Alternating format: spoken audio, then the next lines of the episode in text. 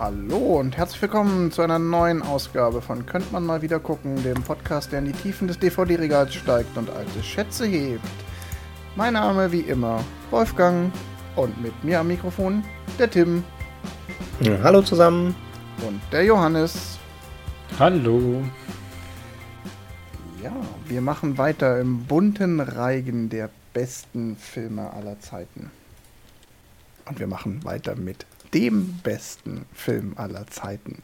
Den habe ich mir ausgesucht, weil er auf nee, nicht weil er auf Platz 1 der IMDb Top 250 steht. Hm, oder vielleicht doch. doch.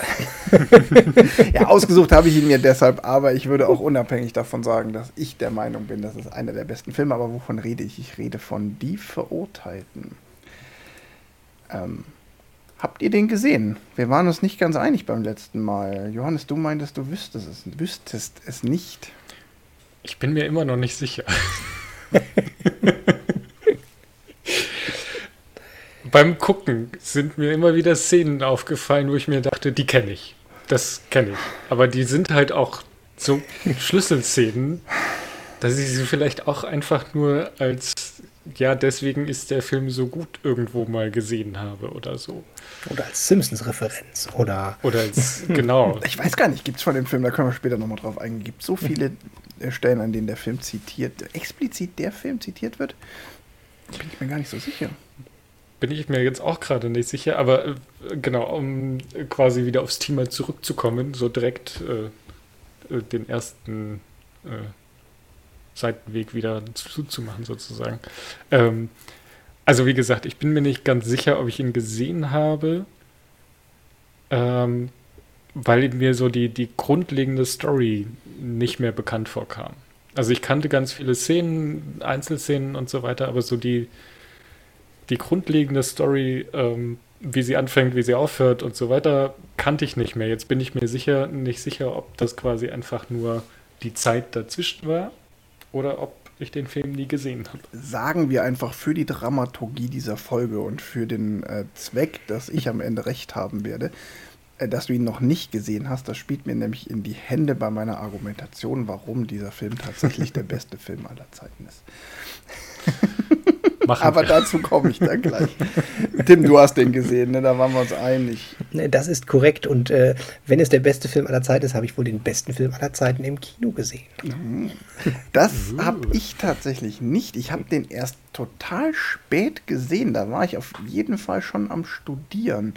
Der ist, äh, gut, jetzt war ich 1994 auch noch knapp zu jung für den Film, da war ich zwölf. Ja, der lief ja aber 95 erst in Deutschland. Ja, da war ich 13. Das ist aber auch gerade noch so an der Grenze, wo man vielleicht noch nicht in so einen Film geht, auch wenn der jetzt nicht besonders schlimm ist oder so. Auf jeden Fall ähm, habe ich ihn nicht im Kino gesehen, sondern erst irgendwie gefühlte zehn Jahre später im Studium. Also die Verurteilten von 1994, Regie Frank Darabont, in den Hauptrollen vor allen Dingen Tim Robbins und Morgan Freeman. Worum geht's? Ich mache mal die kurze Inhaltsangabe. Ähm, es geht um Tim Robbins, Andy Dufresne, der verurteilt wird für den Mord an seiner Frau und deren Geliebten und zu zweimal lebenslänglich in das Gefängnis gesteckt wird oder verurteilt wird und in das Gefängnis Shawshank gesteckt wird. Dort trifft er auf äh, Red, gespielt von Morgan Freeman, der da schon sehr lange inhaftiert ist. Es wird gesagt, ich glaube 20 Jahre hat der schon abgesessen, als der Film beginnt beginnt oder so. Mhm. Genau, 20. Und dann geht es im Grunde den ganzen Film über um die Geschichte, wie diese beiden Männer, die sich anfreunden und die anderen Insassen ihr Leben im Gefängnis in dieser Situation, lebenslange Gefangenschaft, die sind eigentlich alle, die da, oder fast alle, die da sitzen. Das ist so ein Hochsicherheitsgefängnis die sind fast alle ähm, lebenslang oder zumindest sehr lang inhaftiert. Und die haben alle ihren so ein bisschen unterschiedlichen Weg mit dieser Situation umzugehen und Andy Dufresne vor allen Dingen ist jemand, der sehr von Tatendrang getrieben wird, der macht irgendwie, versucht immer das Beste aus der Situation zu machen und auch aus dieser Situation im Gefängnis. Und das heißt zum Beispiel, dass er ähm, mit einem relativ, bei einer guten Gelegenheit einen relativ guten Winkelzug nutzt, um die Gefängnisverwaltung davon zu überzeugen, dass er die Steuer für sie machen kann, was ihn in eine sehr vorteilhafte Situation bringt, weil ab dem Zeitpunkt, wo er für die Gefängnisbediensteten die Steuern macht, steht er halt auch in deren Gunst und dann macht er später auch die Buchhaltung für den Gefängnisdirektor und macht sich damit unangreifbar auf der einen Seite. Auf der anderen Seite, da kommen wir vielleicht später noch zu, hm, ist das auch ein zweischneidiges Schwert, was am Ende nicht nur zu seinem Vorteil ist. Und ja, was soll man jetzt in einer kurzen Inhaltsangabe noch verraten? Ähm, die Geschichte entspannt sich über, glaube ich, drei Jahrzehnte, so grob, in diesem Gefängnis. Zwischendurch baut Andy Dufresne noch irgendwie eine Gefängnisbibliothek auf. Es gibt dann irgendwann die kleine Chance, äh, die sich ihm bietet, doch zu beweisen, dass er nicht der Mörder seiner Ehefrau und des Liebhabers war. Die Chance zerschlägt sich aber dann auch wieder ziemlich schnell und sehr fundamental, weil besagter Gefängnisdirektor einfach am Ende kein Interesse daran hat, Andy Dufresne, der die Finanzen vom Gefängnisdirektor in- und auswendig kommt, in Freiheit gerät. Inklusive Bestechungsgeldern. Inklusive Bestechungsgeldern. Ähm, und naja, ich verrate es einfach auch jetzt schon. Äh, wir werden ja eh hier gnadenlos wie immer spoilern. Ähm, der ganze Film endet eigentlich damit, dass Andy Dufresne A aus dem Gefängnis ausbricht und B auch Red freikommt und die zwei am Ende sich in Freiheit wieder treffen. Was sagt ihr zur Handlung? Das war eine sehr lange Zusammenfassung für es ist quasi im ganzen Film nichts passiert. ist das so? Passiert da wirklich nichts? Sagen wir so. Ähm, ich hatte wenig Erinnerung an den Film, also ich wusste noch super Film. Ich habe den auch mehr als einmal gesehen. Ähm, aber ich hatte so ein bisschen so dieses, pff, aber was passiert denn da eigentlich? Ich habe so irgendwie keine Erinnerung. Und dann habe ich beim Gucken festgestellt, doch, ich erinnere mich eigentlich an alles. Weil der Film ist, sagen wir mal, relativ langsam erzählt und sehr eindrücklich erzählt. Also man hat die Szenen noch alle sehr im Kopf. Und ähm, naja, also so richtig viel passiert da nicht. Man, ja, man fühlt halt mit den Leuten mit und fühlt, wie die Zeit vergeht. Und dadurch passt das schon, dass diese ganz lange Zeitspanne damit abgedeckt ist. Aber so richtig an Ereignissen würde ich behaupten, der Film hat 20 Szenen, 30 Szenen. Mhm. Ja, man könnte den auch knallhart zusammenfassen mit, es geht um eine Gruppe Männer, die lebenslang im Gefängnis sitzt und irgendwie ihr Auskommen mit der Situation findet. Punkt. Und, und eine Teilrache. Also ich glaube, mit einer Stärke des Films, ich springe jetzt mal groß direkt ins letzte Drittel, ja. ist, äh, oder letzte Viertel ist es, äh, ist tatsächlich das höchst befriedigende, für einen Zuschauer befriedigende dass der Hauptcharakter äh, Andy da ausbricht und wie er da ausbricht und wie er den bösen Gefängnisdirektor noch dabei mit, naja, über den Tisch zieht, stimmt nicht, aber sich quasi an dem, an dem fiesen Gefängnisdirektor noch rächt. Und das ist sehr befriedigend zu gucken, wenn man vorher halt schon zugeguckt hat und festgestellt hat, dass alle Wärter im Gefängnis grundsätzlich böse sind. Und zwar so richtig abgrundtief böse. Mhm. Johannes, was sagst du zur Story? Ja, sie lässt sich halt sehr leicht zusammenfassen. Allerdings ist das halt auch, glaube ich, eine Stärke, die der Film hat, weil sie dieses Monotone, die, die wohnen da 30 Jahre auf was weiß ich wie viel Quadratmetern ähm, und haben jeden Tag den gleichen Alltag. Das ist ja auch so ein, äh, eine Aussage des Films, okay, wie wirst du mit dieser Monotonie los? Wann dass dir gesagt wird, äh, wenn du aufs Klo gehen darfst, wenn du was essen sollst, wenn du duschen darfst, wann du ein Buch lesen sollst und so weiter. Ähm, diese dieser streng geregelte Alltag.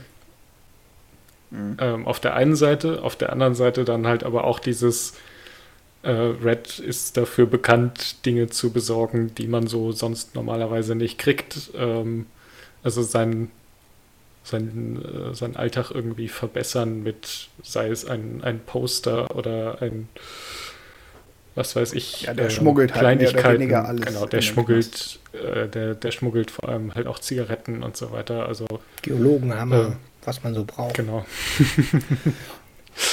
also ich habe ja schon gesagt, ich werde jetzt heute hier tatsächlich so ein Plädoyer dafür halten, warum ich den Film für so genial halte. Und ähm, einer der Gründe, also zwei der Gründe, warum der Film so genial ist, liegen meiner Meinung nach in der Geschichte, also in der reinen Story, so wie man sie auch aufschreiben könnte. An der mhm. Stelle soll erwähnt werden, ähm, der ganze Film basiert auf einer Kurzgeschichte von Stephen King. Wie so viele Filme. Und ähm, ich habe die nicht gelesen, ich kenne die auch nicht, aber äh, er reiht sich da ja auch ein in eine ganze Reihe von Filmen, die sehr gelungene Stephen King Verfilmungen sind. Äh, Stand By Me hatten wir ja zum Beispiel schon mal, ist ja auch so eine Stephen King Kurzgeschichte. Hm. Ähm, ich finde, die Geschichte ist einfach, also jetzt komme ich auch zu dem, warum ich sage, Johannes, nehmen wir mal an, du hast den Film vorher nicht gesehen und das spielt mir sogar mehr in die Hände.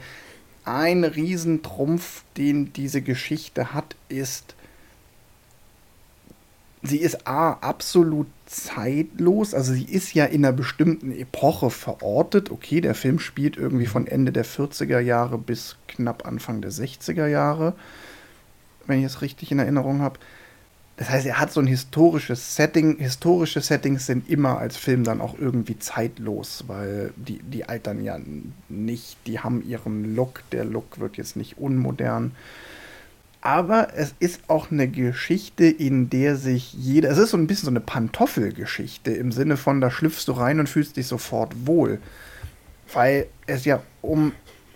Ja, also Wohlfühlen im Sinne von, du findest dich sofort da, darin zurecht, du kannst dich sofort damit identifizieren ähm, und du findest so deinen Platz, weil jeder, das worum es geht, Menschen, die verurteilt im Gefängnis sitzen, das ist was, wo du dich sehr einfach reinversetzen kannst. Und auch dieses Setting, wie es gestaltet ist, das ist nämlich nicht das schaurige Gefängnis. Es ist ja nicht das Gefängnisdrama, das irgendwie die äh, wie sagt man, die, die, die Schrecken der Gefängnis, des, des, Just, der Justiz, äh, des Justizvollzugs irgendwie darstellt. Also es passieren da ja ganz viele schlimme Dinge, während die da im Gefängnis sind.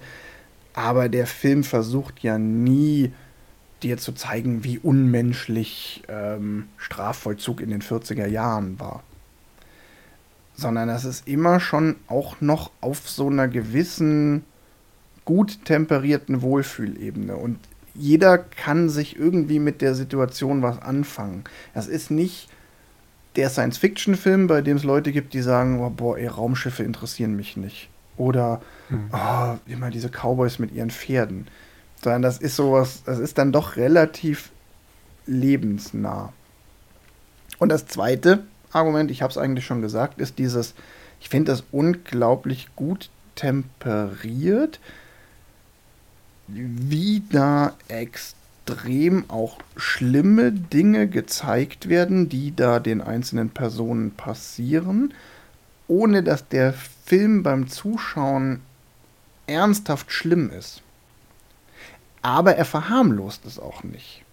Der trifft da irgendwie mhm. so genau so, einen ganz guten, so eine ganz gute Tonalität. Oder?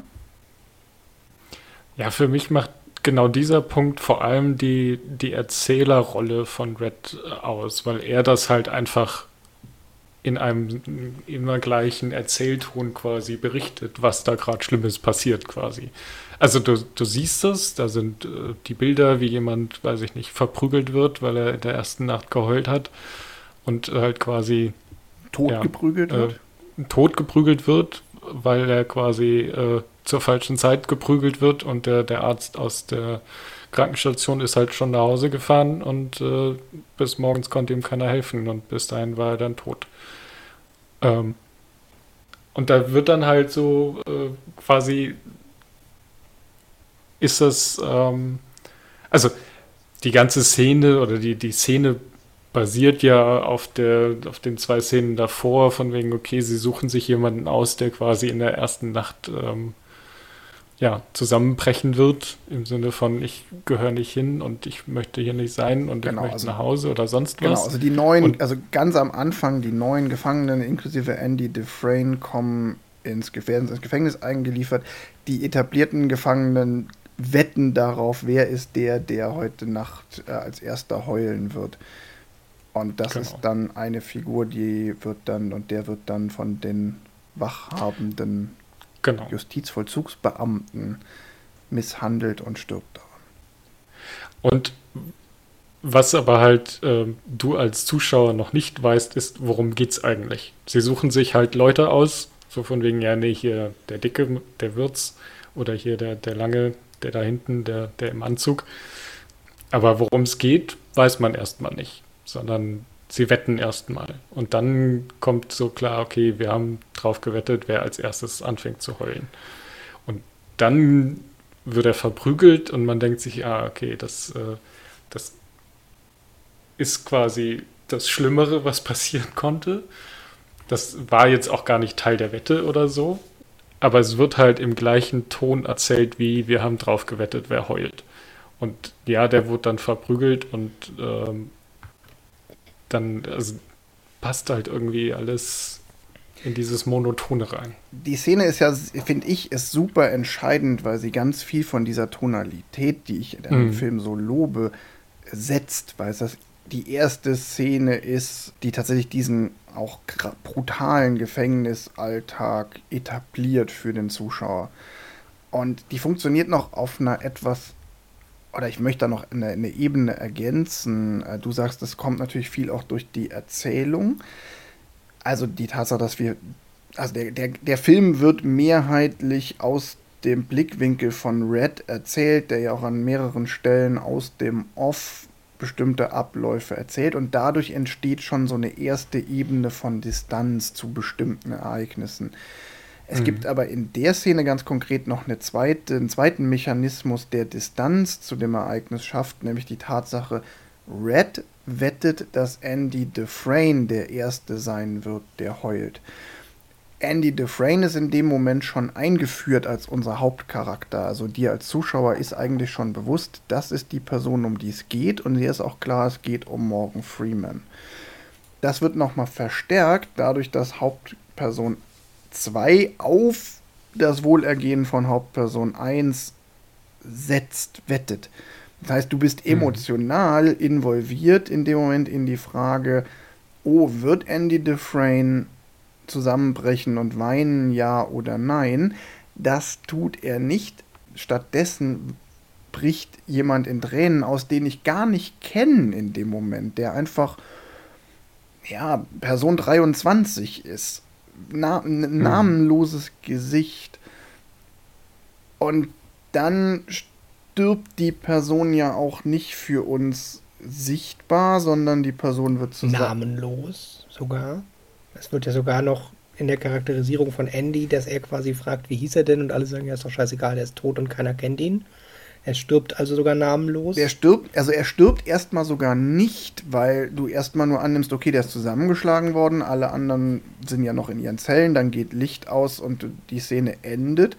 Und dann erfährt man ja nur völlig passiv und hintenrum aus der Erzählung wiederum einer vierten namenlosen Person. Ja, übrigens, der hat es nicht geschafft, weil der, dem konnte nicht geholfen werden. Und das wird dann von allen völlig anteillos quittiert mit, ja gut, dann ist er halt tot. Den haben wir eh nicht gekannt. Und das schafft natürlich eine unglaubliche Distanz. Also deshalb ist man in diesen mhm. Tod halt auch gar nicht emotional involviert und gleichzeitig wirst du als Zuschauer quasi in so eine, in die gleiche abgestumpfte Situation versetzt, in der die Figuren, die das einfach so nickend quittieren, sind weil du kannst auch gar nicht mehr emotionale Involviertheit da reinstecken. Sondern du bist eigentlich in der gleichen Situation. Du denkst dir als Zuschauer, ob du willst oder nicht, auch, ja, okay, da ist jetzt einer gestorben. Ja, gut, machen wir weiter. Ja.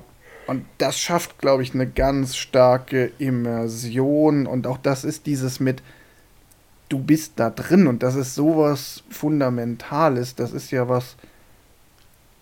Hm, das ist eine Situation, die, glaube ich, jeder irgendwie trotzdem nachvollziehen kann. Das ist nichts total abgehobenes, abstraktes, was da passiert.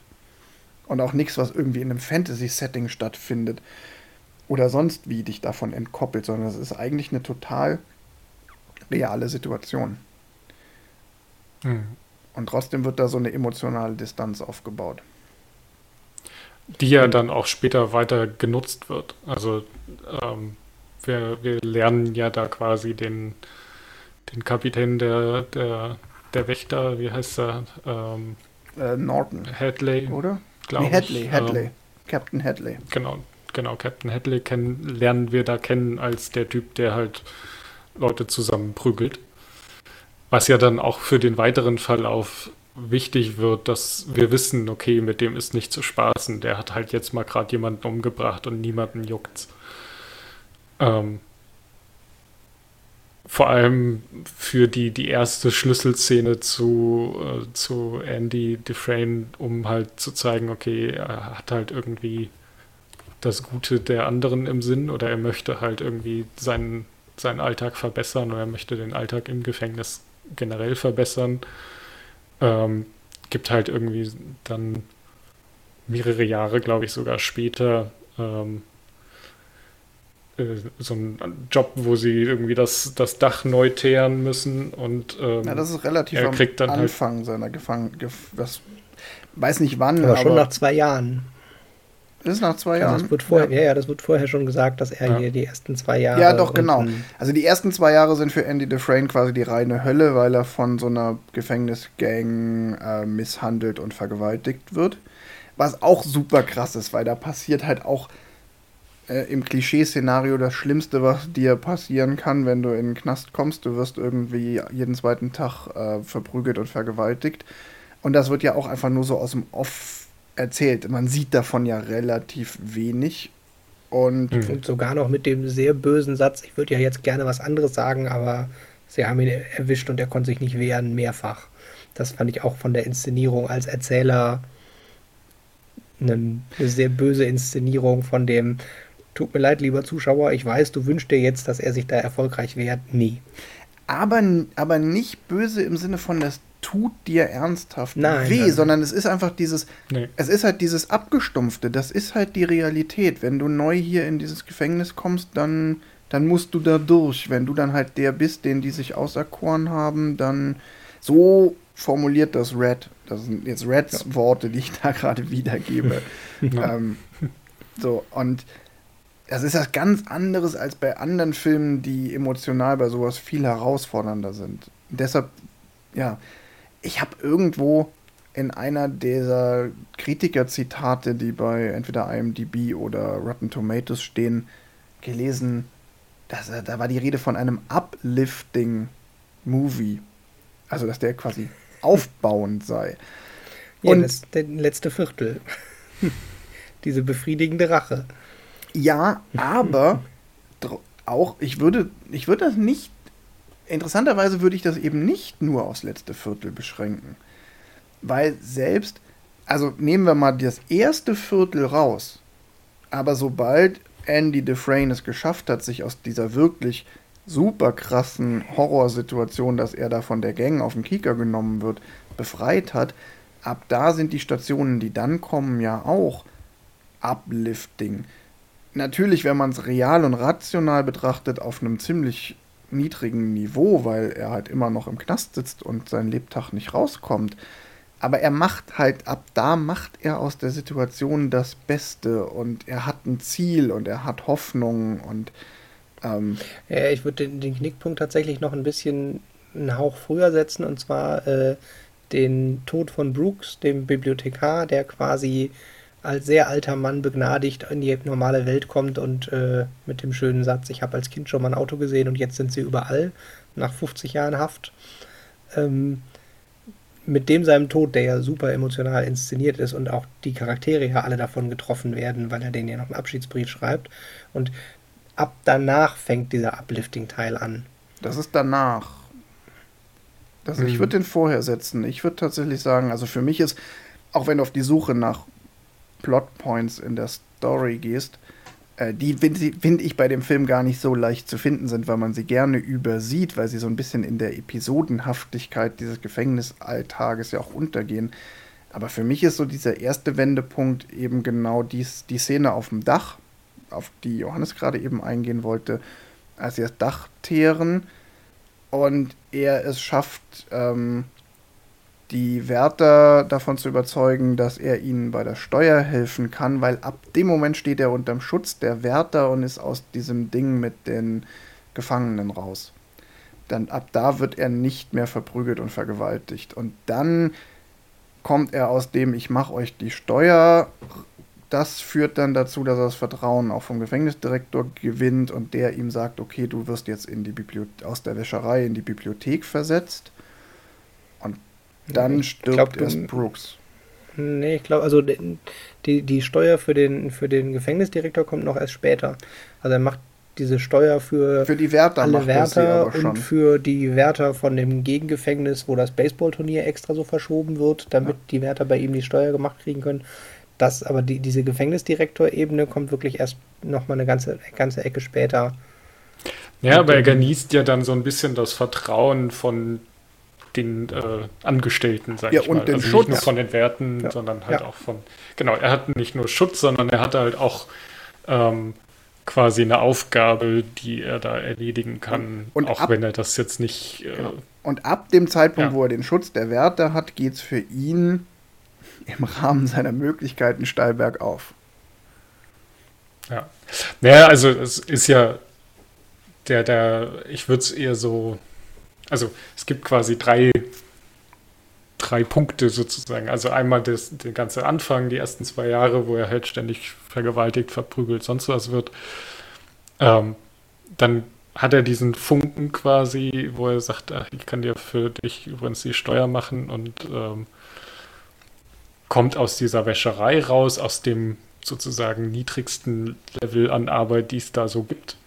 Also für ihn jetzt gesehen. Ja. Ähm, ähm, kommt halt in die Bibliothek, kann quasi ja seine eigene Arbeit machen, die er schon immer gemacht hat, wo er halt auch einfach äh, Experte drin ist. Ähm, und nachdem dann dieses komplette, äh, also mit Brooks äh, kommt aus dem Gefängnis, er bekommt seine äh, Bibliothek, also muss man vielleicht dazu sagen, er, er fängt an, nachdem er halt quasi in diese Bibliothek versetzt wird, äh, an jede Woche eine, einen Brief zu schreiben an, ich glaube, äh, einfach an den Senat vom Staat. Mhm. Ähm, so von wegen, ey, wir würden gerne Bücher haben. Ähm, geht den halt tierisch auf den Sack damit. Und als er dann quasi ähm, diese Bibliothek bekommt und dann einfach sich so ein Leben aufgebaut hat, ich glaube, dann geht es halt nochmal eine ganz, ganz andere Ecke weiter. Dann hat er es quasi in Anführungszeichen geschafft, weil er nicht jetzt nicht nur äh, quasi raus aus der Wäscherei ist, sondern halt auch ein Ziel für sich oder ein, ein, ein Projekt, was er hatte, hat er abgeschlossen. Hat diese Bibliothek aufgebaut und kommt dann jetzt halt auch mit diesen Machenschaften von, ähm, von dem, ja, was ist das? Der, der Gefängnisdirektor. Der Gefängnisleiter, genau. Ähm, kommt quasi da auch nochmal so in eine, in eine ganz andere ähm, Rolle, wo er halt plötzlich ja teilweise ja auch Vertrauen und Macht genießt, die er so nicht vorher, vorher so nicht hatte das sind so für mich die zwei wichtigen Punkte, wo man sagt, okay, ab da ist es nicht mehr, äh, weiß ich nicht, total scheiße, sondern man, er kommt damit klar quasi mit diesen, er macht die Steuern und sitzt in der Bibliothek und macht irgendwie Finanzberatung zu der Senat schickt ihm halt irgendwie einen Haufen Bücher und sagt so, jetzt hör auf hier Briefe zu schreiben. Du hast also jetzt dein Leben. Warum ich auf dieser Brody-Geschichte, äh, Brooks-Geschichte rumreite, ist tatsächlich, weil das für mich so ein bisschen der Kern des Anstoßes oder die Motivation auch in der, in der Selbstmotivation für mich im Charakter darstellt. Weil quasi so diese Frage dieses, war lustigerweise auch in dem alten Trailer die Frage ein, du musst dich entscheiden, willst du leben oder sterben, ist so ein bisschen hm. das, was quasi ab diesem Moment, wo Brooks, der ein okayes Leben im Gefängnis hatte, aus dem Gefängnis entlassen wird und mit dem draußen nicht mehr klarkommt und sich umbringt, wirft halt quasi die Frage auf für alle Gefangenen und damit stellvertretend primär für Tim Robbins und Red, ähm, den, den will ich jetzt hier einfach meine Zeit absitzen, was mache ich aus meiner Zeit? Und deshalb finde ich es halt so wichtig, dass quasi der, der Knickpunkt dieser Tod von Brooks ist, mit danach startet er erst mit dieser Bibliothek durch und danach startet er sozusagen seine Projekte für ich will hier leben und danach bequatscht er auch den, den Red mit dem, ja, du musst dich entscheiden, ob du sterben oder leben willst. Du kannst nicht einfach hier so vor dich hin, du musst Hoffnung haben. Und ähm, was dann für mich in dem Höhepunkt endet, wo quasi dann äh, er die Hoffnung hat, also die Hoffnung auf einem Level hat mit dem, oh, ich könnte nachweisen, dass ich unschuldig bin und der, der Gefängnisdirektor alles nimmt und ihn so wegsperrt, äh, fand ich es nämlich extrem gelungen von der Inszenierung, dass man tatsächlich mitfühlt und dieses Gefühl hat von dem, bringt er sich jetzt wirklich um oder nicht. Also wenn man es nicht weiß, in der Inszenierung funktioniert das, finde ich, super. Mit dem, hier hast du ein Seil, oh, du hast ein Seil, der ist alleine in seiner Zelle. Und deshalb funktioniert für mich diese, diese Erlösung von Nein, er hat da die ganze Zeit im Hintergrund noch seine Agenda gehabt, so gut. Ähm, ja, ich möchte nicht komplett widersprechen, aber die zeitliche Zuordnung stimmt tatsächlich nicht. Ähm, es ist tatsächlich so, dass. Das ähm, gegoogelt.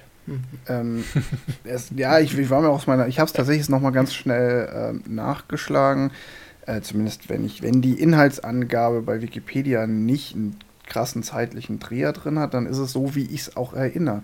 Er wird erst in die Bibliothek versetzt. Ja. Und sobald er in die Bibliothek versetzt ist, fängt er auch schon an, das mit dem Anschreiben an die Senatoren zu machen.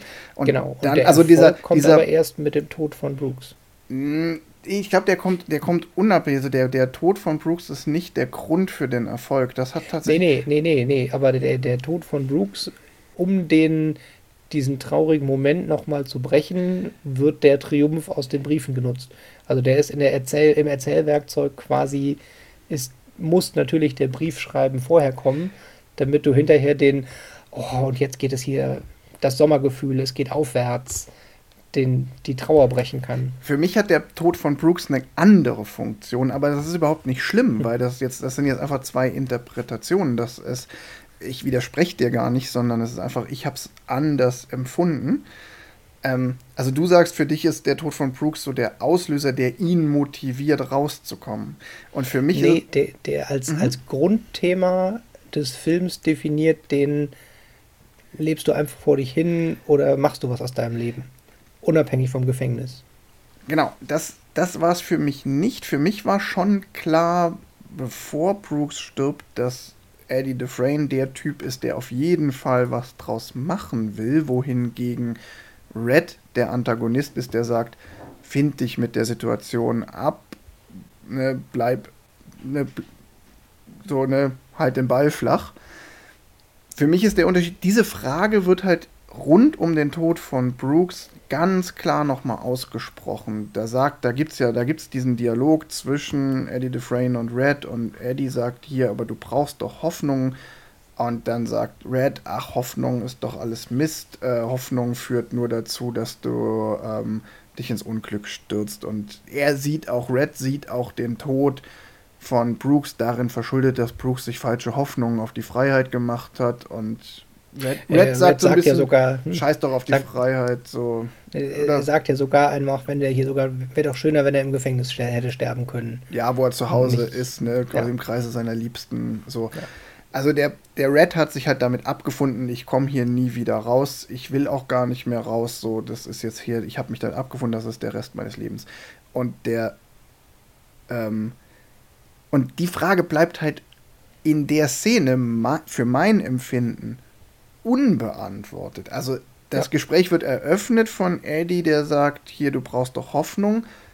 Red kontert und sagt Scheiß auf Hoffnung und dann bleibt die Frage unbeantwortet. Und für mich ist diese Szene wichtig, weil ich ab dem Zeitpunkt als Zuschauer nicht mehr sicher bin, welchen Weg hat er jetzt eingeschlagen. Dass er aus der Situation im Knast nach wie vor versucht, das Beste zu machen, ist klar, aber mich hat jedes Mal, wenn ich den Film gesehen habe, ähm, auch wieder besseres Wissen, diese Szene dazu gebracht, nicht daran zu glauben, dass Eddie eigentlich ausbrechen will.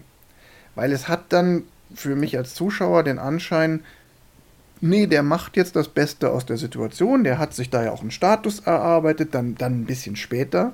Der erarbeitet sich ja jetzt einen Status, der hat jetzt eine, er ist unabkömmlich, er hat eine super Bibliothek aufgebaut, kaum ist die Bibliothek aufgebaut, hat er das nächste Projekt, in dem er versucht, Gefangenen zum, zum Abschluss, zu, zum Schulabschluss zu verhelfen. Ähm, der will gar nicht mehr raus. Und für mich kippt es dann nämlich ein zweites Mal, ich stelle nämlich tatsächlich auch die Frage, ab wann hat er angefangen, den Tunnel zu graben? Und da kannst du nämlich, die Frage bleibt ja auch unbeantwortet. Also am Ende kommt er ja raus, weil er einen Tunnel gegraben hat. Und Red sagt, ja, er hat nicht, ne, also ich erzähle es mal nochmal ganz für alle, die es jetzt nicht so präsent haben, die zuhören. Das erste, was Andy von Red gerne hätte ins Gefängnis geschmuggelt, ist ein Geologenhammer. Das ist ein relativ kleiner, winziger, spitzer Hammer. Und da scherzt Red und sagt noch, willst du dir damit einen Tunnel graben? Da brauchst du doch 200 Jahre für. Und am Ende hat sich Andy genau mit diesem Hammer einen Tunnel gegraben und Red resümiert das, als er weiß, merkt, oh, der hat sich tatsächlich damit einen Tunnel gegraben mit den Worten, ich habe noch gesagt, da brauchst du doch 200 Jahre. Andy hat mich eines Besseren belehrt, er hat gerade mal 16 Jahre gebraucht.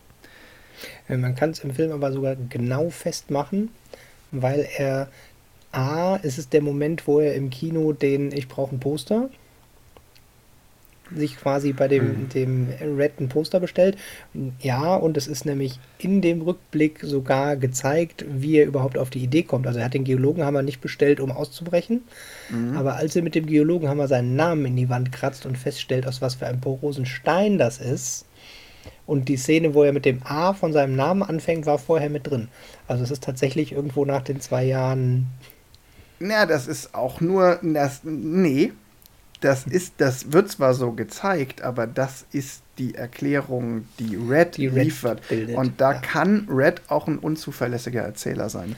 Das ähm, wäre möglich. Und die zweite Sache, die ganz interessant ist, ist auch, selbst wenn er den Tunnel vorher schon gegraben hat, er bricht nicht aus, als der Tunnel fertig ist.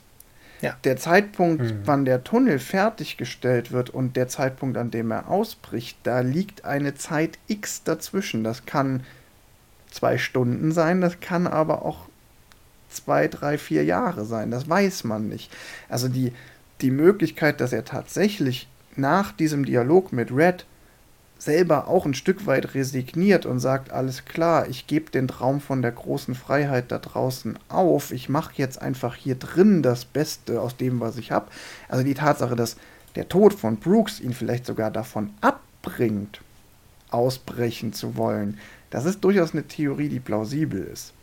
Ich will nicht sagen, dass das die richtige Variante ist. Deine Variante hat genauso eine Berechtigung. Nur ich habe es immer anders verstanden. Nee, den Tod von Brooks sehe ich tatsächlich auch für den, den Tunnel unerheblich. Also mhm. da glaube ich auch nicht, dass das einen direkten Bezug zum Tunnel hat. Den Tunnel hätte ich jetzt tatsächlich eher so als man gräbt halt so vor sich hin, wie es sich halt ergibt.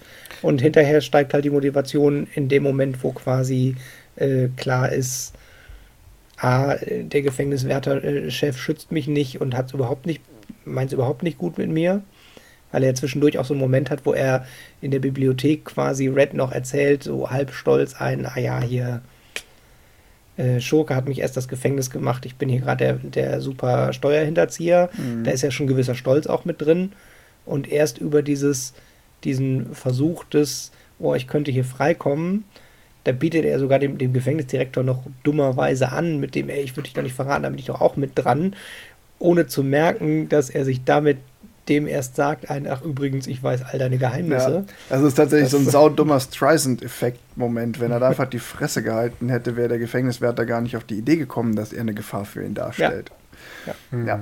Also er ist selber auch dran schuld, dass ähm, Tommy, der andere Gefangene, der ihm die Möglichkeit gegeben hätte, vielleicht eine Begnadigung zu bekommen, ähm, dann ermordet wird vom, vom schrecklich im Auftrag des Gefängniswärters. Aber ich meine, hin oder her, wir können festhalten, diese Charakterentwicklung und die Frage, ähm, welche Motivation treibt Andy Dufresne in welchem Moment der Geschichte an, die ist wesentlich komplexer, als es beim ersten Gucken erscheint. Man guckt den so ein bisschen runter. Und das ist halt eben, da komme ich jetzt Punkt 3, warum der Film so gut ist. Du kannst den so einfach runter gucken und dann hast du eine nette, schöne Geschichte erzählt bekommen.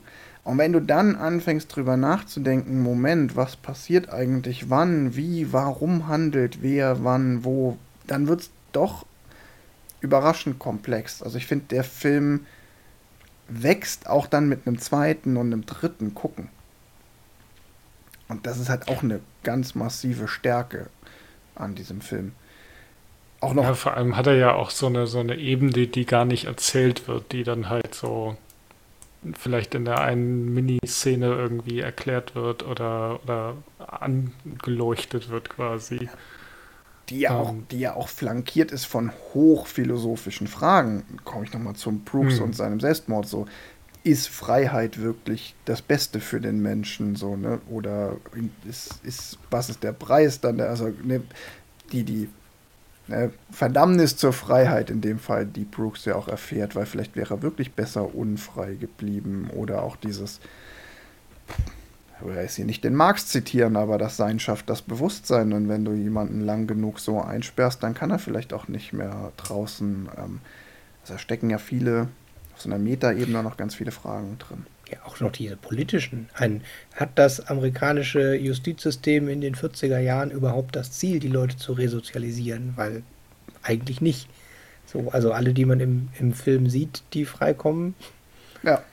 kommen eigentlich eher frei mit, ist keine Bedrohung mehr und naja, was soll jetzt schon noch passieren? Und nicht frei mit, alles klar, wir glauben, dass er seine Taten bereut und nicht nochmal begehen wird und wieder Teil der Gesellschaft ja, werden könnte. Genau, da und beide haben halt ein deutlich schlechteres Leben. Also wir sehen ja quasi nur Brooks und Red, wie sie quasi den gleichen Weg gehen, wie sie frei aus dem Gefängnis. Den äh, vorgesehenen also, Weg in Freiheit sie, sie, zu kommen. Sie werden, genau, sie werden freigelassen ähm, und gehen quasi den gleichen Weg in, im Sinne von, sie werden halt irgendwo untergebracht und arbeiten im Supermarkt als Einpacker. Also das ist halt auch früher waren sie mal wer und jetzt sind sie halt nur noch ein Einpacker am, im und, Supermarkt. Und sie kommen beide gleichermaßen nicht damit klar, ähm, dass sie in Freiheit sind und auch, das ist ja auch ne, dann so eine, da hat der Film dann ja auch wieder, also auch die Erzählstruktur dieses ganzen Films ist, auf der einen Seite ist es Bilderbuch Dreiakt Du hast einen ersten hm. Akt bis zu dieser Szene, wo ähm, ähm, Andy Dufresne wieder Herr seiner eigenen, seines eigenen Werdegangs wird, also er sich aus den Fängen dieser Gang befreit. Dann hast du dieses klassische, jetzt wird, ähm, wird alles wieder besser, es wird ein Team gebildet, er schafft sich seine Verbindungen, seine Verbündeten. Und dann kriegt das Ganze diesen krassen Cut mit nee, der Traum von Freiheit, also diese, der Tod von Tommy, der ihm ähm, ein, Alibi, ein Alibi verschafft. Ja, ne? verschafft, ja, ja, Der, der zumindest beweisen könnte, dass er nicht der Mörder ist. Das ist ja mehr als nur die Tatsache, oh, ich bleibe jetzt ewig im Gefängnis, sondern das zerstört halt dann seine Hoffnung. Und alle hm. Hoffnungen, die er sich selbst innerhalb dieser Mauern aufgebaut hat. Er hat ja vorher auch nie dran geglaubt, jemals wieder rauszukommen, aber ähm, dieser kurze Funke Hoffnung, der dann aufkeimte, der dann zerstört wird, der zerstört halt auch alles, was innerhalb der vier Wände er sich aufgebaut hat. Und dann hast, das ist ja im Endeffekt dieses, dieser klassische Cut, der dann auch im, in dieser Drehbuchlehre dann die lange Nacht heißt, dann ist erstmal alles dunkel, alles sind am Boden zerstört.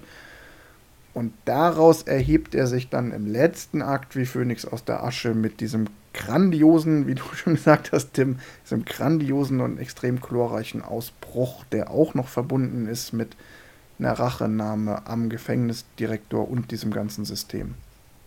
Also eigentlich, das ist, das ist Dreiakt 101.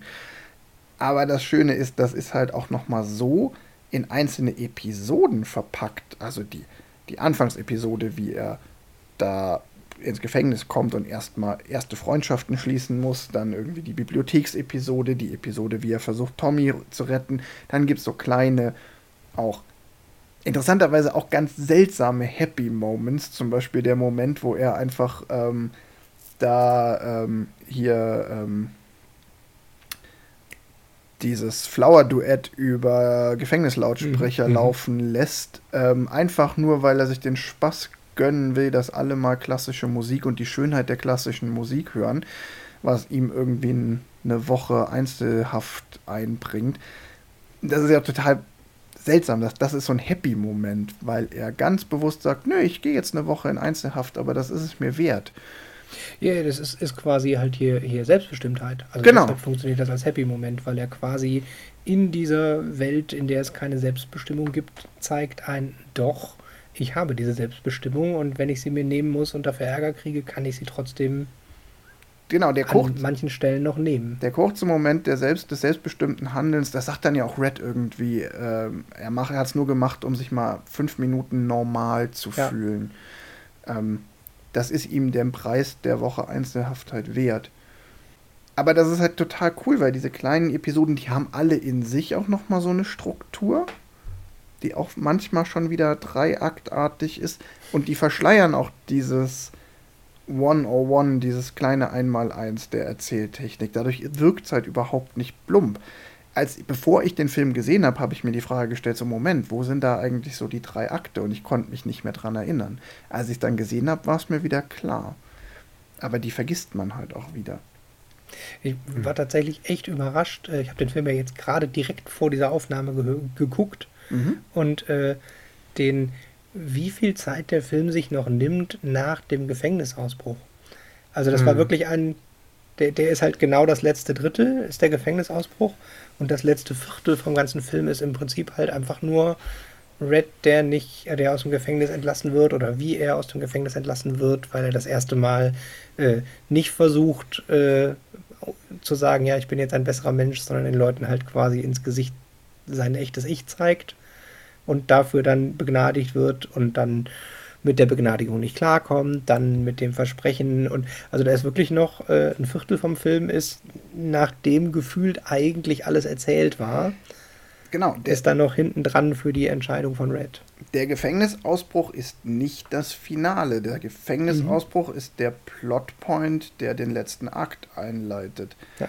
Und das Finale ist die Tatsache, dass es dann eben hinten raus im gefühlt Epilog eben auch nochmal diesen Kipppoint gibt, wo du als Zuschauer nicht sicher bist, schafft es Red oder schafft es nicht? Kommt er mit der Freiheit klar oder nicht? Und das ist ja auch von der ganzen Inszenierung so gemacht, dass streng genommen, wenn du jetzt nicht davon ausgehst, dass er irgendwie, dass es so nicht enden kann, weil, na gut, man hat natürlich schon ein Gespür dafür, dass es jetzt irgendwie schon halbwegs gut ausgehen wird, aber er steigt halt auch wieder auf den Stuhl und ritzt seinen Namen da oben in den Balken, mhm. genau wie Brooks es vorher gemacht hat. Das ist ja, die Szene ist ja eins zu eins gespiegelt und auch in der kompletten ja. Inszenierung, die kompletten Kameraeinstellungen sind eins zu eins. Also du hast zwangsläufig als Zuschauer dieses Déjà-vu, nee, der wird doch jetzt nicht auch das gleiche machen wie der Brooks. Und ja, natürlich macht das nicht. Das weißt du auch, aber trotzdem funktioniert diese Spiegelung. Und das ist dann, komme ich zu Punkt 4, warum der Film gut ist und der beste Film aller Zeiten. Der ist halt auch technisch unglaublich gut gemacht. Der hat eine saugute Kameraarbeit. Wie er inszeniert ist, welche Szene wie gemacht wird, ist extrem gut und auch alle, Schaus alle Schauspieler sind extrem gut. Hm. Das würde ich auch sogar so unterschreiben. Ich habe noch ein bisschen Kritik tatsächlich. das, das, das der eine nicht, Punkt das ist. ja. Also äh, die Schauspieler waren ganz gut, der Rest war eher so, ne? Nein. Ähm, was ich tatsächlich beim Gucken hatte, mir ist die Basishandlung zu amerikanischer traumig. Das klingt ein bisschen bescheuert bei einem Gefängnisfilm, mhm. aber es ist zu sehr ein, wenn du dich nur genug anstrengst, kannst du es schaffen auf mehreren Ebenen. Also, das ist für mich zu sehr der, ah ja, die anderen haben sich halt nicht genug Mühe gegeben und deshalb ist Andy der kluge Banker, der hier mit sehr viel eigener Energie da und dann und er schafft den Tunnel, für den man 200 Jahre. Also es war mir zu sehr, also es ist wirklich im Kleinen, ne, der Film ist gut, aber äh, okay. das, die, die, die, das war mir ein, ein, ist mir jetzt beim diesmal gucken sehr aufgefallen, wie sehr es diesen, wenn du dir genug Mühe gibst, kannst du alles schaffen, Junge, Basishandlungsstrang unten drunter hat. Ja, verstehe ich. Guter Punkt. Ähm, aber wie soll man einen Film, der The Shawshank Redemption heißt, sonst? es ist halt eine Erlösung. Es ist halt eine Erlösungsgeschichte. Es geht. Ja, aber, aber das hätte ja vielleicht also jetzt hier äh, Karl Marx und seine roten Truppen hätten die befreien können oder nein, also ich, ich, wenn ich jetzt noch gemein sein will, würde ich auch noch sagen, also ist euch auch aufgefallen, der, der aktive äh, Mann, der sich selber aus der Scheiße zieht, ist der weiße Banker, während der äh, Schwarze äh, sich einfach da in sein Schicksal ergibt und bereit ist, da im Gefängnis zu sterben. Nein. Ja, doch, das ist tatsächlich, es ist tatsächlich das finde ich keinen unvaliden Punkt. Ich finde, heutzutage muss man diesen Punkt schon das machen.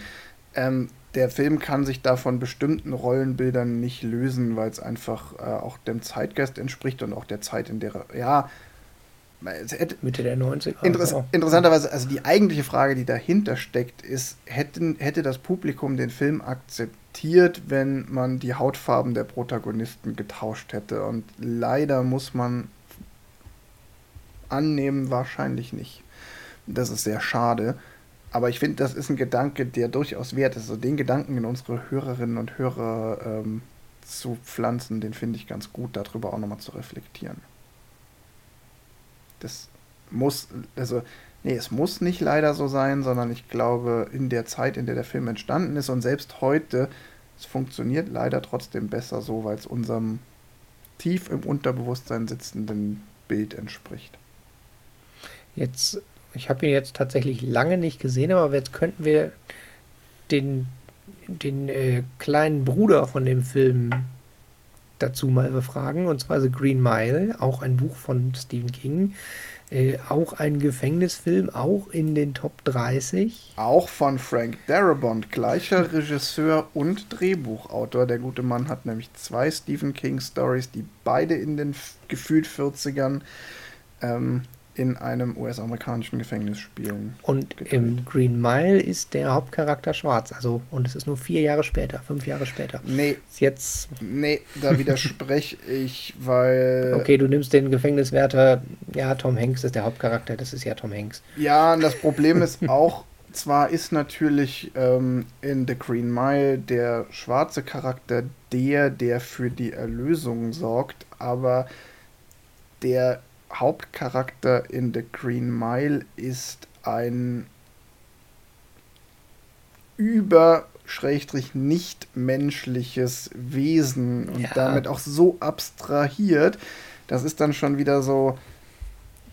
Mh, mm, genau, das ist halt schon wieder so ein entmenschlichter Charakter und so mystifiziert, dass er nicht die Identifikationsfigur ist. Die, ähm ja, ja, hast, hast du recht. Ich nehme jetzt die Brücke entmenschlicht.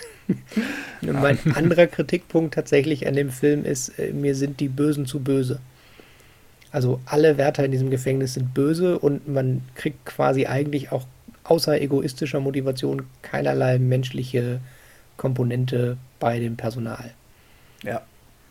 Das ist tatsächlich das andere, was mir jetzt beim Gucken aufgefallen ist. Ich mag es eigentlich gerne, wenn die Bösen irgendwie eine nachvollziehbare Motivation haben oder man zumindest irgendwie sich noch vorstellen kann, dass der Böse ja, und nicht nur die sich selber Wärter, nicht als böse sieht. Nicht nur die Wärter, auch die Gefängnisgang, die böse ja. ist, bleibt ja. einfach nur schablonenhaft. Das sind halt die Bösen, die wir brauchen, um die anderen darin wieder zu spielen genau. oder abzugrenzen.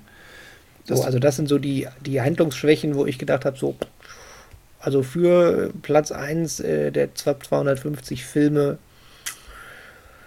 sind da schon ganz schöne Schwächen, ist trotzdem ein guter Film.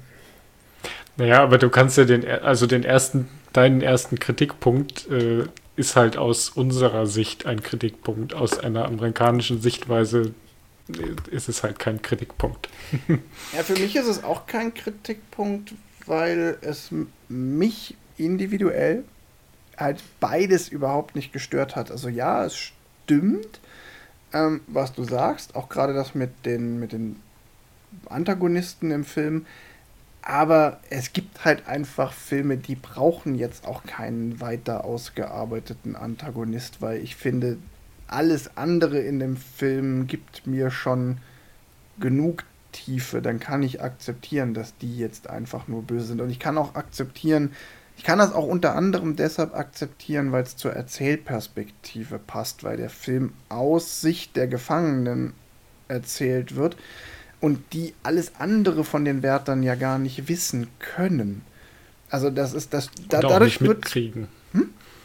Und auch nicht mitkriegen. Also genau, du siehst sie nicht, ja immer nur als haben. Genau. Ja, jetzt fällt jetzt, wo du Familie sagst, fällt mir der eine Wärter ein mit der menschlichen Komponente, verdammt der, der sein Kind, der ein, ein bei der Steuerberatung, bei Andys Steuerberatung College-Fund aufmachen möchte. Ein College-Fund mhm. für seine Kinder aufmachen will. Verdammt. Ja, aber zum Beispiel auch die Motivation des Gefängnisdirektors, die könnte ja theoretisch auch irgendwie so, der könnte ja auch, keine Ahnung, tragisch verschuldet, weil er seine kranke Ehefrau pflegen muss. Das erfährt man einfach nur nicht. Und es ist aber auch richtig, dass man es nicht erfährt weil es A in die Story nicht reinpasst vom Umfang und B, weil es auch nicht zur Erzählperspektive passen würde, den jetzt auch noch zu Hause Ja, die Perspektive, mit, mit der Perspektive Ehefrau. kriegst du mich tatsächlich ein. Ich habe einen Erzähler und ich gucke das alles aus der Sicht des Erzählers und natürlich sind die Wärter böse, ja, das. Zumindest nicht zu weit von der Perspektive. Es ist ja keine reine äh, subjektive Erzählperspektive, aber man kann halt nicht, sollte halt auch nicht zu weit davon abweichen. Ich wollte noch zu den Schauspielern was sagen. Und das finde ich in dem Film, weil es auch extrem gut und sehr plakativ zu zeigen ist, dass da mit Tim Robbins und Morgan Freeman einfach zwei richtig gute Leute am Werk sind. Ähm, da gehe ich nochmal ganz zurück an den Anfang. Eine der allerersten Szenen, Tim Robbins steht bei der kurz vor der Urteilsverkündung vor Gericht und ähm, wird befragt, ob er denn jetzt da seine Ehefrau umgebracht hat oder nicht. Und er steht da so äh, verkrampft und eingeschüchtert und irgendwie, keine Ahnung, überwältigt und dass er irgendwie so eine ganz creepy antwortet nur und das tatsächlich auch das Gefühl erzeugt, dass man ihm als Zuschauer in dem Moment auch noch nicht unbedingt glaubt, dass er unschuldig ist. Und das nur über Körpersprache, Schauspiel und Ausdruck und dann auch die komplette charakterliche Entwicklung von dem, der als irgendwie gebrochener Mensch in diese kleine Wurst ins Gefängnis eingeliefert wird, dann da durch die Hölle geht und sich dann daraus befreit. Das zeigt sich halt auch in der kompletten Körpersprache. Und genauso Morgan Freeman, da ist am plakativsten die drei Szenen, als er vor die Berufungskommission tritt. Mhm. Die erste Szene, die ist so unglaublich gut. Das ist das erste Mal, dass man Morgan Freeman sieht. Er kommt nur zur Tür rein und steht vor dieser Kommission. Der komplette, die komplette Situation, der komplette Charakter wird nur durch die Körpersprache von Morgan Freeman erklärt, weil du ihm an der Art, wie er da steht und so ein klein bisschen mit den Händen an der nestelt mit seiner Mütze, klar wird, diese Person fühlt sich ausgeliefert und eingeschüchtert. Mhm mega gutes Schauspiel einfach. Und es, weil es sich dann auch weiter durch den kompletten Film so durchzieht und so bleibt. Aber man sieht da auch schon, dass er sich in die Situation, in dieser Situation unwohl fühlt. Ja. Aber nicht, dass er sich selbst äh, immer unwohl fühlt, sondern es ist dieses, das ist gerade eine Situation, in der er sich nicht wohlfühlt, weil sie nur alle zehn Jahre passiert und halt große Implikationen hat. Genau, direkt nächste Szene ist er wieder auf dem Gefängnishof und erzählt, was war, und da ist er wieder The King in the Ring, ne? Ja. Genau, also dieses, ähm, dieses direkte, okay, wir wir lernen in der ersten Szene, dass er sich da gerade quasi dem System beugt sozusagen, aber dann, als er auf dem, auf dem Hof ist, äh, sieht man direkt, oder als er eigentlich aus der Tür wieder rauskommt, sieht man, okay, jetzt ist er in seinem Element. Also das merkt man ja auch direkt quasi, okay, das lief nicht so, wie er sich das äh, gewünscht hat vielleicht, äh, weiß man jetzt auch nicht so genau. Ähm, aber sobald er quasi unter seinen Mitinsassen ist, ist er halt wieder er selbst und relaxter einfach. Hm. Kamera ist auch richtig gut, ist auch kein Unbekannter, der die Kamera gemacht hat. Ähm, jetzt muss ich ihn kurz raussuchen. Verdammt. Er ist kein Unbekannter, aber man muss den Namen nicht auswendig kennen. äh, richtig, er ist kein Unbekannter. Ein äh, die Kamera ist äh, Roger Deakins und Roger Deakins hat unter anderem auch gemacht äh, Blade Runner 2049, 1917 von Nolan, äh, No Country for Old Men und Skyfall, um jetzt nur so ein paar zu nennen. Und ich meine zumindest ähm, Blade Runner 2049 und 1917 sind echt so Filme, die von der Bildgewalt leben. Ja. Ist The Arrival auch von ihm? Ähm, nee, ich glaube nicht. Nee. A Beautiful Mind ist noch von ihm. Oh Brother, Where Art Thou? Ähm, Jarhead, Willkommen im Dreck. Äh, no Country for Old Men. Im Tal von Eli. Der Vorleser. Also sind schon einige, der hat schon eine, eine ganz ordentliche äh, Biografie oder Dis, äh, Filmografie. Und interessanterweise Musik ist von ähm, Thomas Newman, den kennt man nicht, das weiß kein Name, bei dem es mir geklingelt hat, aber Thomas Newman, auch Skyfall, genau wie der Kameramann, auch 1917, genau wie der Kameramann, aber vielleicht was die Musik angeht, noch ein bisschen bedeutender, American Beauty und Wally. Hm. Also der hat auch einiges an guten Filmen gemacht. Also lange Rede, kurzer Sinn. Wir haben hier wieder so einen Film, wo man einfach merkt, wenn man mal auf die, es, die Liste vom Cast guckt, dass hier einfach in verschiedenen Gewerken ein paar echt gute Leute zusammenkamen. Und da ist der Frank Darabont mit, ähm, mit Regie und Drehbuch fast noch der unbeschriebenere von denen. Der hat ja, jetzt will ich mich mit niemandem, mit keinen Frank Darabont-Fans anlegen, aber der hat halt die Verurteilten und The Green Mile gemacht und dann hat er ganz viel The Walking Dead gemacht in den letzten Jahren. Da ist er dann aber irgendwann mal geschasst worden, aber das ist eher Production Hell als seine Schuld. Spezialisiert auf Gefängnisse, würde ich sagen. Aber der hat jetzt nicht eine, eine 20 Filme und alles sind Top-Filme dauernde Biografie. Jo, jetzt muss man noch das Thema Preise bei dem Film erwähnen, und zwar die Nichtpreise. Der Film hat der keinen Film einzigen Oscar bekommen. Korrekt, und das tatsächlich meiner Meinung nach zu Unrecht. Und ich glaube, dass der Fehler ist einfach, der ist halt im selben Jahr wie Forrest Gump rausgekommen und da waren die halt alle schon reserviert oder irgendwie sowas. Also auf jeden Fall äh, tatsächlich hätte ich da schauspielmäßig mir einen Oscar wirklich gut vorstellen können. Und bester Film hätte das sogar auch sein können in dem Jahr. Also, das ist echt ein bisschen traurig. Genau, die, die Oscars gingen irgendwie alle an Forrest. Der war irgendwie in sieben Kategorien nominiert und hat keinen einzigen gewonnen. Der hat, die haben alle Forrest Gump und König der Löwen. König der Löwen, genau. gewonnen. Das war einfach ein zu starkes Jahr für den Film. Aber es zeigt auch mhm. mal wieder, ne, dann hat er danach aber seit 2008 durchgehend die besten Liste in der IMDb gestürmt. Ja, jetzt, da muss man sagen, also das stimmt zwar so formal auf dem Papier, aber wenn man das googelt, dann stellt man fest, dass es da eventuell das Internet also vielleicht leicht manipulativ war. Also es, es gab wohl ein... Das Internet lügt nicht. Es, es, gab da wohl einen, einen, einen kleinen Diskurs, äh, der, der unter anderem bei Reddit geführt wurde, äh, ob The Dark Knight oder äh, ähm, Der Pate der bessere Film ist. Äh, was dazu geführt hat, dass es äh, jeweils von der anderen Gruppe äh, Null-Stern-Bewertungen von dem konkurrierenden Film gab. Und der lachende Dritte in den, den Top 3 äh, ist die Verurteilten. Und man wird nie herausfinden, ob der Pate vielleicht eigentlich der bessere Film wäre, weil diese Dark Knight-Fans alles kaputt gemacht haben. Aber das erklärt, warum er seit 2008 erst auf Platz 1 ist, weil da kam The Dark Knight raus. Ja, und dann ist ja irgendwie eins, was damit drin ist, ist ja auch immer die Anzahl Bewertungen.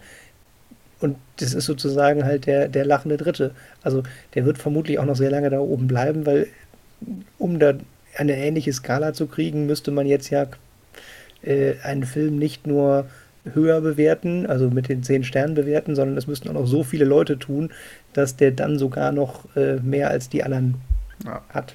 So, Mhm. das dürfte ziemlich lange so bleiben. Aber mal ganz unabhängig von, äh, ist er jetzt auf Platz 1, 2 oder 3, äh, es gibt nur vier Filme in der ganzen IMDb, die neun oder mehr Sterne im Durchschnitt haben und da gehört er dazu, zusammen mit der Pate 1 und 2 und The Dark Knight. Und ich bleibe dabei, für mich ist er einer der besten Filme, die ich kenne. Ich finde, ich will jetzt ganz bewusst nicht sagen, der beste, auch wenn ich das hier provokativ immer wieder so in den Raum gestellt habe, weil, Herrgott, es gibt nicht den einen Film. Aber für mich gehört er ganz weit oben mit dazu. Ich habe gerade hier nochmal aus Spaß in dieser Liste gescrollt. 1994, Die Verurteilten, Pulp Fiction, Ja, Forrest Gump. Fiction auch noch dabei. Pulp Fiction hat aber hat auch einen Oscar bekommen, aber auch nur einen oder so. Ja, äh, warte, ich hatte gerade eben noch einen. Bup, bup, bup. Leon der Profi. Also der, der ist dann schon die 34, aber es ist trotzdem, wenn man sich überlegt, dass in den Top 35 aus dem einen Jahr über alle Jahre zusammen jetzt schon vier Filme waren, das ist schon echt eine harte Konkurrenz gewesen. Starker Jahrgang wird wahrscheinlich nur noch getoppt von 1929, wobei sich das in der Liste nicht widerspiegelt. Aber 1929 ist doch auch. 1929 ist doch irgendwie vom Winde verweht, äh, der Zauberer von Oz äh, und noch irgendwie drei, vier so, so All-Time-Klassiker. Ist da nicht auch noch Schneewittchen? Schneewittchen ist von 1929, glaube ich. Also da sind, da sind so auch so krasse Klassiker in einem Jahr. Aber 94 guter Jahrgang. Ja. Ähm, Nochmal kurz zur Bewertung dieses Films. Ähm, Rotten Tomatoes sagt 91% bei den Kritikern und 98% Audios Audioscore, also beim Publikum. Und natürlich möchte ich hier auch nicht verschweigen das Lexikon des internationalen Films. Das Lexikon des internationalen Films sagt, ein durch seine unspektakuläre Erzählweise beachtlicher Film. In der Konzentration auf die Schlusspointe, aber über weite Strecken zu lässig. Zu lässig. Zu lässig. Lässige Filme über Polizeigewalt. naja, das kann, das kann ich tatsächlich nicht so ganz teilen. Also ich finde unspektakuläre Erzählweise auf jeden Fall und dass er auch, finde auch witzig, dass hier ganz klar eine Kausalität hergestellt wird, dass er durch seine unspektakuläre Erzählweise beachtlich ist. Ja. Mhm. Das finde ich ganz. ja, ja, das ist tatsächlich ganz treffend, ja. Aber ich finde auch nicht, dass der sich auf die Schlusspointe konzentriert. Nee, gar nicht. Nee, das würde ich auch nicht sagen. Zumal ich also dann dafür auch ist schon. die Schlusspointe ja auch nicht am Schluss. Richtig, also, da muss ich dann auch Haare spalten und sagen, sorry, Lexikon des internationalen Films, das ist nicht die Schlusspointe, das ist die Zweidrittelpointe.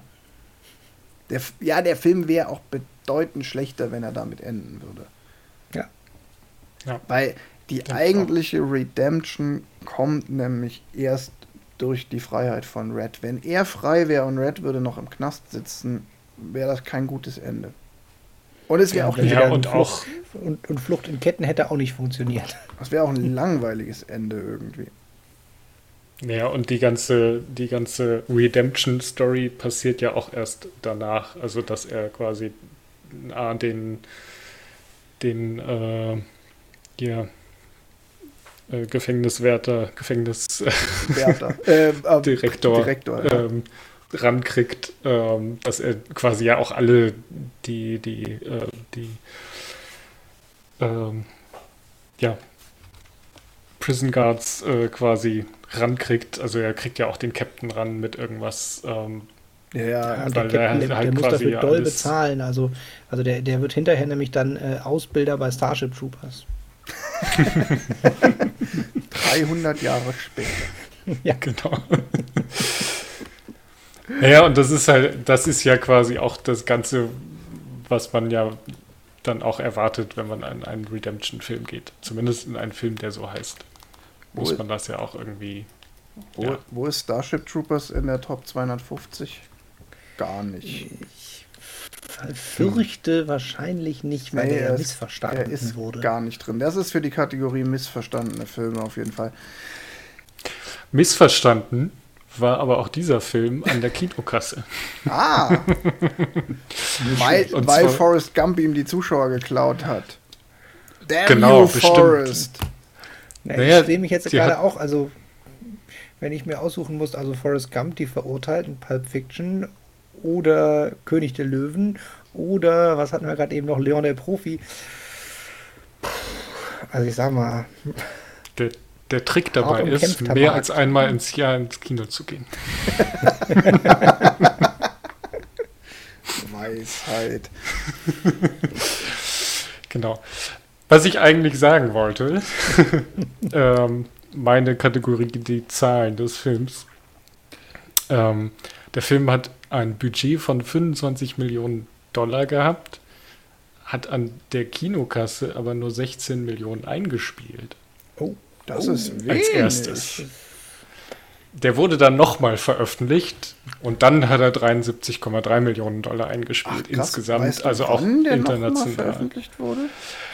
Nach der ganzen ähm, Oscar-Verleihung, also ich gehe davon aus, in dem Jahr später, wo er dann halt auch international veröffentlicht wurde, ging er dann nochmal in die Kinos. Mhm. Also er war super, er, er kam richtig gut bei den ähm, Kritikern an.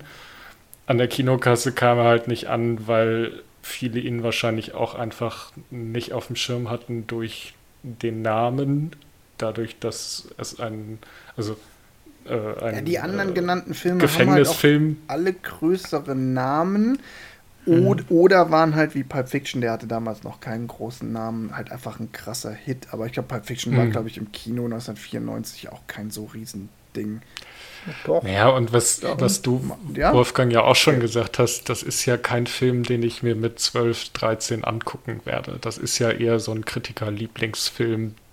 Also so vom, vom Setting her, von dem, was ich weiterempfehlen würde. Das ist ja nicht Popcorn-Kino, wo ich sage, boah, guck dir den unbedingt an, weil da hatte Ja, ich es ist- Spaß. es ist Sondern auch, das wenn ich ist mir jetzt- eher, Ja, wenn ich vor dem Kino stehe, muss ich auch zugeben, wäre vermutlich so rein von den Kurztexten würde der, er hat ja schon ein hohes Potenzial, hinten runterzufallen. Bei der ist Kon- unschuldig im Gefängnis, 40 Jahre, hm, ja, weiß ich nicht, muss jetzt vielleicht nicht sein. Was gibt es denn stattdessen? Ja, aber er kommt, er kommt tatsächlich, wenn du nur die Zweisatzzusammenfassung liest, kommt er halt nicht als so uplifting, wie er dann am Mhm. Ende ist, Mhm. rüber. Und da hat halt Forrest Gump, glaube ich, schon die besseren Karten. Forrest Gump war auch einfach das stärkere, hatte auch das stärkere Zugpferd mit Tom Hanks und ähm, naja, und Tom, äh, Forrest Gump kannst du halt auch mit deinen Kindern gucken gehen. Ja, ja, dafür ist der hier schon. Ob du das jetzt unbedingt machen musst, eine andere Frage, aber Shawshank Redemption ist halt eher so ein Film, den man sich äh, ja nicht mit seinen Kindern anguckt. Und, was ich vorhin schon mal sagte, es ist halt auch einfach von seiner ganzen Art ein potenzieller Grower. Also so ein Film, der halt über Mhm. das zweite und dritte Mal gucken immer besser wird. Das spricht halt auch, da sprechen auch die anfänglich schlechten Kinoergebnisse für. Ja, So. Mhm. genau. Und äh, er war dann auch 1995 einer der meist ausgeliehenen Filme mit über 320.000 äh, VHS-Kassetten im Umlauf. Also er, er ging dann halt auf dem Sekundärmarkt quasi richtig gut. Ja. Ähm, was auch wieder dafür spricht, okay, den, der braucht halt seine Zeit, um angenommen zu werden und weiterempfohlen zu werden. Und ähm, es ist halt, glaube ich, auch so ein, so ein Film, den man über Trailer schlecht verkaufen kann, sondern dann muss halt jemand den Film gesehen haben und gesagt haben, ja, guck dir den an, der ist gut.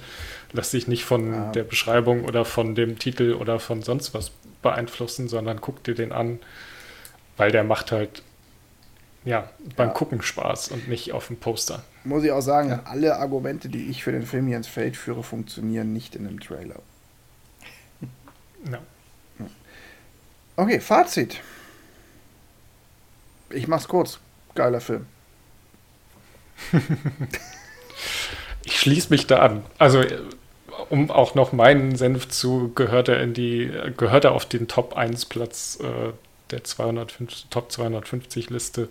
Ich finde, er, weiß ich nicht, ob er unbedingt Top 1 verdient, aber er gehört auf jeden Fall unter die Top 10, weil er halt einfach ähm, auch einfach handwerklich so gut ist, dass man sagt, das ist einfach ein sehr guter Film.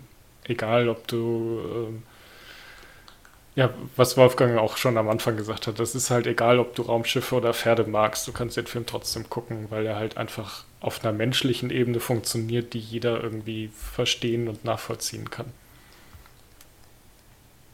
Und Cowboys und Aliens hat nicht funktioniert. Also ist das tatsächlich eine bessere Wahl. Das ist so schade, dass das nicht funktioniert hat. Ich finde dieses Setting. die Grundidee ist genial. Ja, Stimmt. Sie haben es nur verkackt. sie haben es wirklich verkackt. Ja, ja. So, mein Fazit. Ich fand den Film von uns allen am schlechtesten, eindeutig. Ähm, Du würdest ihn Der nur auf Film ist Platz gut. 2 setzen. nee, nee, ich würde ihn tatsächlich. Der wäre bei mir auch nicht in der Top 10. Ne? Das ist ein super Film, den kann man wirklich gut gucken und ja, er gewinnt tatsächlich mit nochmal gucken, Ja, auch also- definitiv. Ich will ja auch nicht sagen, dass er in meiner Top 10 ist, sondern dass ich Was? In, in der Top 10 Raus. der Top 250 Filme sehe. Also da gehört er für mich einfach hin, aber ich bin mir immer noch nicht sicher, ob ich diesen Film je gesehen habe oder nicht. Und das ist halt so ein Ding, wo ich sage, okay, dann hat er Nächste entweder Folge ohne Johannes. Also, wenn ich ihn gesehen habe, hat er keinen bleibenden Eindruck hinterlassen. Oder ich bin dabei eingeschlafen, was ich jetzt auch nicht aus, äh, ausschließen kann. Ähm, Ich, ich möchte an dieser Stelle aber ich, erwähnen, ich, ich, ich war in Rendezvous mit Joe Black in einer Sneak Preview. Ich bin rausgegangen, Pommes essen und ich bin zurückgekommen und es konnte mir niemand sagen, was in der Zeit passiert ist. Es gibt, ein, es, gibt einen Legend, es gibt einen legendären DVD-Nachmittag, wo wir einen Film, den ich jetzt hier nicht näher erwähnen will, geguckt haben, bei dem meine Freundin irgendwann auf Toilette ging und ich fragte, soll ich auf Pause drücken? Und sie sagte, nee, bloß nicht. So, also in die Kategorie gehört der Film definitiv nicht. Ich bin mir relativ sicher, äh, wenn man den anfängt und sich da fünf Minuten drauf einlässt, dann bleibt man auch drauf hängen. Das ist ein sehr guter Film. Aber also den, das so gute Ranking hat er nicht verdient. Na, Aber- dann, dann sag doch du jetzt mal, was ist denn dein Lieblingsfilm, den wir hier unbedingt gucken müssen aus dieser Top 30? Nee, das ist so, so kannst du es nicht formulieren. Also, also mein Lieblingsfilm, mein Lieblingsfilm wäre tatsächlich Pulp Fiction, aber den gucken wir nicht, weil der auch von 94 ist. Und das wäre ja total doof. Und ich war jetzt hin und her gerissen zwischen zwei Filmen. Und zwar der einzige Film in der Top 30, den ich nicht gesehen habe, wäre City of God von 2002. Das wäre so die eine Überlegung gewesen. Und dann habe ich gedacht, aber ich kann ja keinen Film vorschlagen, den ich nicht selber kenne. Und deshalb gucken wir vom unteren Ende der Top 30 Terminator 2 Tag der Abrechnung. Yes! James Cameron at his best. Das Best, Eine der besten Fortsetzungen der Filmgeschichte. definitiv. In der Kategorie Fort beste Fortsetzung ist er auf jeden Fall in den Top 10 mit Das- dabei. Ist auch eine Kategorie, die wir un, äh, unabhängig von jetzt Terminator 2 besprechen, unbedingt irgendwann mal machen müssen. Gute Fortsetzungen. Ja. Es gibt sie. Und das könnt ja mal in die Kommentare schreiben, was eure beste Fortsetzung ist. Also Terminator 2 kennen wir, glaube ich, alle, da brauchen wir nicht drüber reden. Ähm, hast du den im Kino gesehen, Tim? Nein. Du bist der Und einzige von uns, der ansatzweise alt Warte, warte. genug ist. Und ich bereue das, ich bin nämlich nicht alt genug dafür, äh, weil äh, da war ich ja 12 und der Film war ab 16. Aber ich hätte die Möglichkeit gehabt, weil aus meiner Klasse der Onkel vom Dennis im Kino gearbeitet hat und der Dennis hat den im Kino gesehen und ich war damals schon neidisch. Aber die Chance habe ich verpasst. VHS. Sehr gut. Also, nächste Folge: Terminator 2, Tag der Abrechnung von James Cameron 1991 mit Arnold Schwarzenegger. Tim, weißt du, ob Edward wir noch eine. VHS brauchen oder ob wir den irgendwo streamen können? Uh, das habe ich tatsächlich jetzt auch gar nicht geprüft. Ich habe den aber hier auch als DVD stehen. Ich glaube, ich habe den auch irgendwo, aber Community Service. Aber so viele, so viele schlechte Terminator-Filme, wie nachher noch rausgekommen sind, gibt es den garantiert in irgendeinem Streaming-Ding.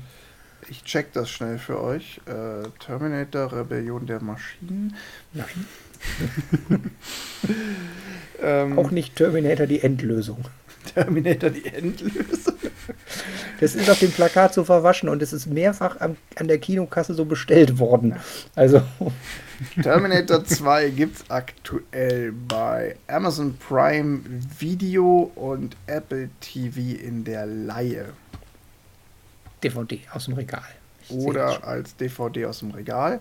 Genau, es gibt Oder aus der Bibliothek. oder aus der Ja. Bibliothek. Genau.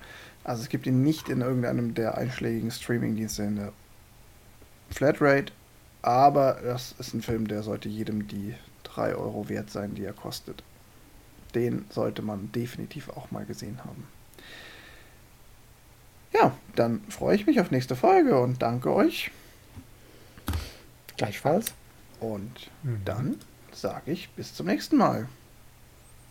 Bis zum nächsten Mal. Tschö. Tschüss.